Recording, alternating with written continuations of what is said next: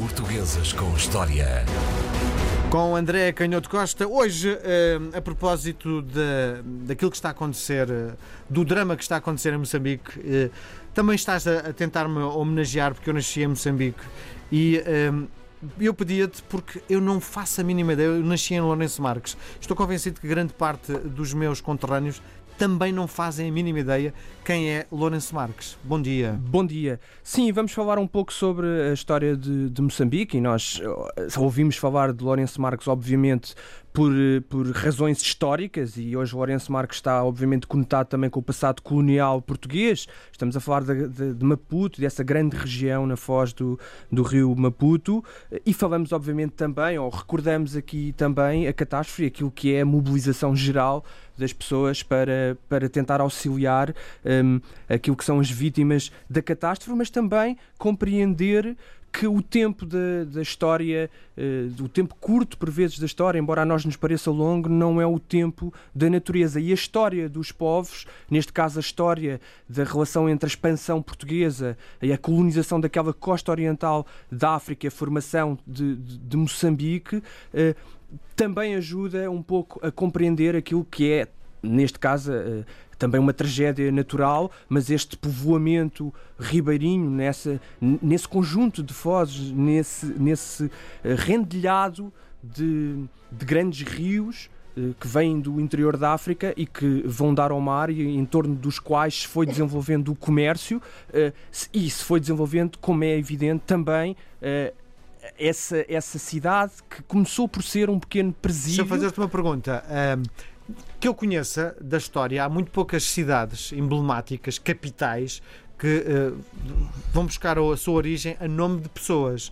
Estão a lembrar de Washington, não é? Claro, claro. E, e Lourenço Marques. Sim, uh, é óbvio que isto tem muito a ver com essa origem das viagens para a Índia no século XVI e daquilo que era o papel importantíssimo que uh, os chamados lançados, no fundo portugueses, num misto de comerciantes, pilotos, navegadores, exploradores, eh, muitas vezes também traficantes de escravos, um, o papel importante que eles tiveram no enorme risco que era, uh, no fundo, colonizar e instalar uh, pequenas povoações, por vezes eram só pequenos presídios, nessas regiões onde, então, os, onde os europeus era um presídio? chegavam pela primeira vez. Começou por ser uma pequena fortaleza ou até uma feitoria, porque aquela era uma região uh, pouco conhecida dos, dos, europeus, como é, como é evidente. Depois da, da descoberta do caminho marítimo para a Índia, em 1498, um, começou a, a haver uma preocupação por parte do rei de Portugal de, obviamente,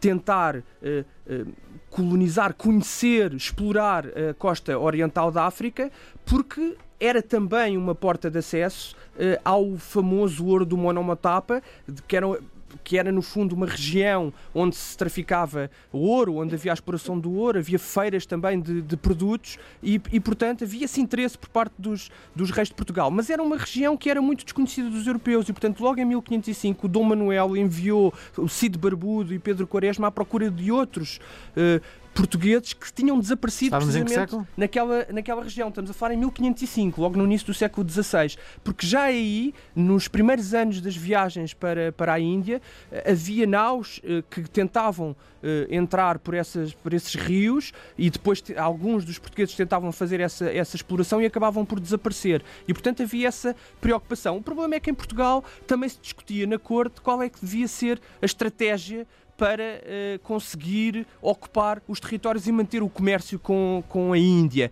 E houve logo um enorme conflito. Nós, por vezes, falamos de, do Império Português como se fosse uma coisa una, dirigida pelo rei, com, obviamente com peso da Igreja, mas a atuar de uma forma concertada. Mas a verdade é que, tal como hoje, havia um conflito enorme de opiniões sobre como é que se devia conduzir o comércio e a expansão. E logo na, nesse, nesse conflito de estratégia, por exemplo, Dom Francisco de Almeida e Dom Afonso de Albuquerque estavam absolutamente em desacordo sobre o que se devia fazer. Dom Francisco de Almeida achava que se deviam ter, se deviam construir apenas pequenas fortalezas uh, para garantir o comércio sem grandes preocupações de entrar pelo território, enquanto que o Afonso de Albuquerque era muito mais defensor de uma, que é que era mais sensato? De uma, uma colonização à antiga. É óbvio que a história confirmou que era mais sensato e depois foi também aquilo que foi um pouco praticado pelos holandeses e pelos ingleses no século XVII, que era muito mais barato, mais seguro ter apenas pequenas fortalezas que garantissem Mas os portugueses não quiseram essa isso. articulação no comércio. Não, os portugueses começaram por ter este conflito e, e no tempo de Dom Afonso de Albuquerque houve essa tentativa de territorializar a romana, colonizar e marcar em termos até culturais a vida dos povos, evangelizar, garantir no exercício do direito, daquilo que era o direito latino, No fundo é tornar o ibérico. nativo um ser igualzinho ao. Sim, eh, igualzinho com as reservas, mas Sim, ah, na mas a mentalidade é da essa, época, não é? mas a ideia era, era, um, era um pouco essa. E a verdade é que Os conflitos eh, racistas não, nesta altura não se faziam sentir, não é? faziam-se sentir, mas não eram aceitos, faziam-se sentir no sentido em que havia eh, exploração, mas tens toda a razão no sentido em que não havia dignidade e, portanto, o conflito era na base da repressão, era como se tivesse quase só um dos, dos, dos atores, não, é? não, era, não era reconhecida a dignidade jurídica aos nativos. Embora no Mas uma coisa, estamos a fugir Ásia- muito da nossa, eh, do- Claro. do, do nosso foco. Quem é Lourenço Marques?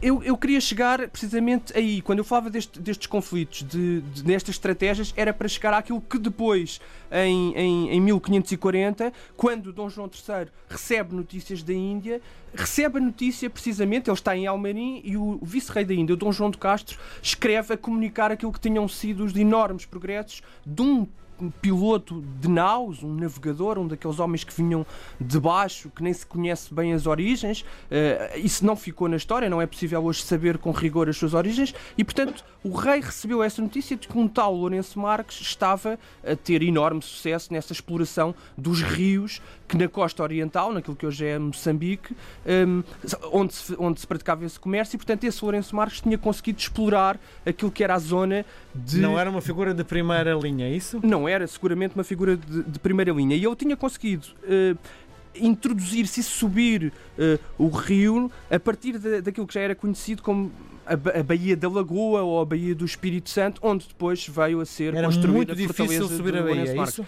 Era, era, muito, era desconhecido para, para os europeus, ninguém sabia, não havia mapas. Havia representações de, dessa zona, dessa grande baía, no mapa, por exemplo, que depois foi levado por Alberto Cantino, que é um ma- um mapa muito famoso, e havia de facto eh, representações dessa lagoa, mas eram representações eh, muito imperfeitas e não havia, obviamente, detalhes. E o Lourenço, o Lourenço Marques Descobriu o conseguiu, caminho, é conseguiu eh, instalar-se, mais do que descobrir o caminho, rio acima para essas rotas do ouro e do marfim que iam para o coração de África, conseguiu eh, estabelecer contacto com as próprias tribos que viviam na região e isso era o mais valorizado. É por isso que estes lançados muitas das vezes eram também intérpretes da própria língua, Quando tu aprendiam falas as, em presídio, as línguas. é prisão?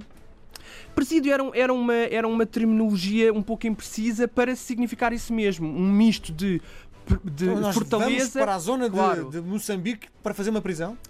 Era uma zona, não era para fazer uma prisão, mas era também utilizado, o degredo para, para, para a África foi também utilizado, e por isso é que muitas vezes estes locais eram esse misto de fortaleza com feitoria e com presídio. Porquê? Porque muitas vezes os condenados em Portugal eram utilizados precisamente para se tornarem nestes lançados, nestes homens do comércio, porque ninguém queria ir correr risco de vida para essas regiões de África, onde o mais provável era eh, desaparecerem. E é por isso que nós sabemos muito pouco sobre alguns destes, destes indivíduos e, e muitos nem sequer chegámos, eh, eh, nem, nem sequer chegamos a ter registro, porque eles de facto desapareceram na- na- no fundo na- nas trevas da história. A verdade é que o Lourenço Marques teve de tal forma sucesso que se instalou nessa região da Grande Lagoa, recebeu essa, essa, esse, esse tributo do rei Dom João III para poder explorar o comércio e em 1557 já era oficialmente o escrivão da feitoria de Coxim, eh, Coxim na Índia, mas muitas vezes estes cargos eram como se fossem honras que garantiam também um rendimento independentemente dos titulares estarem nos, nos lugares.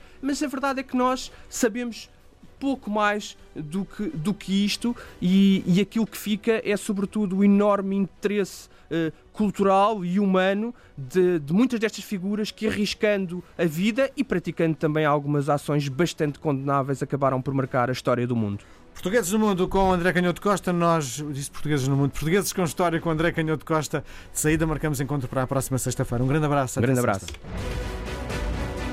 Portuguesas com História.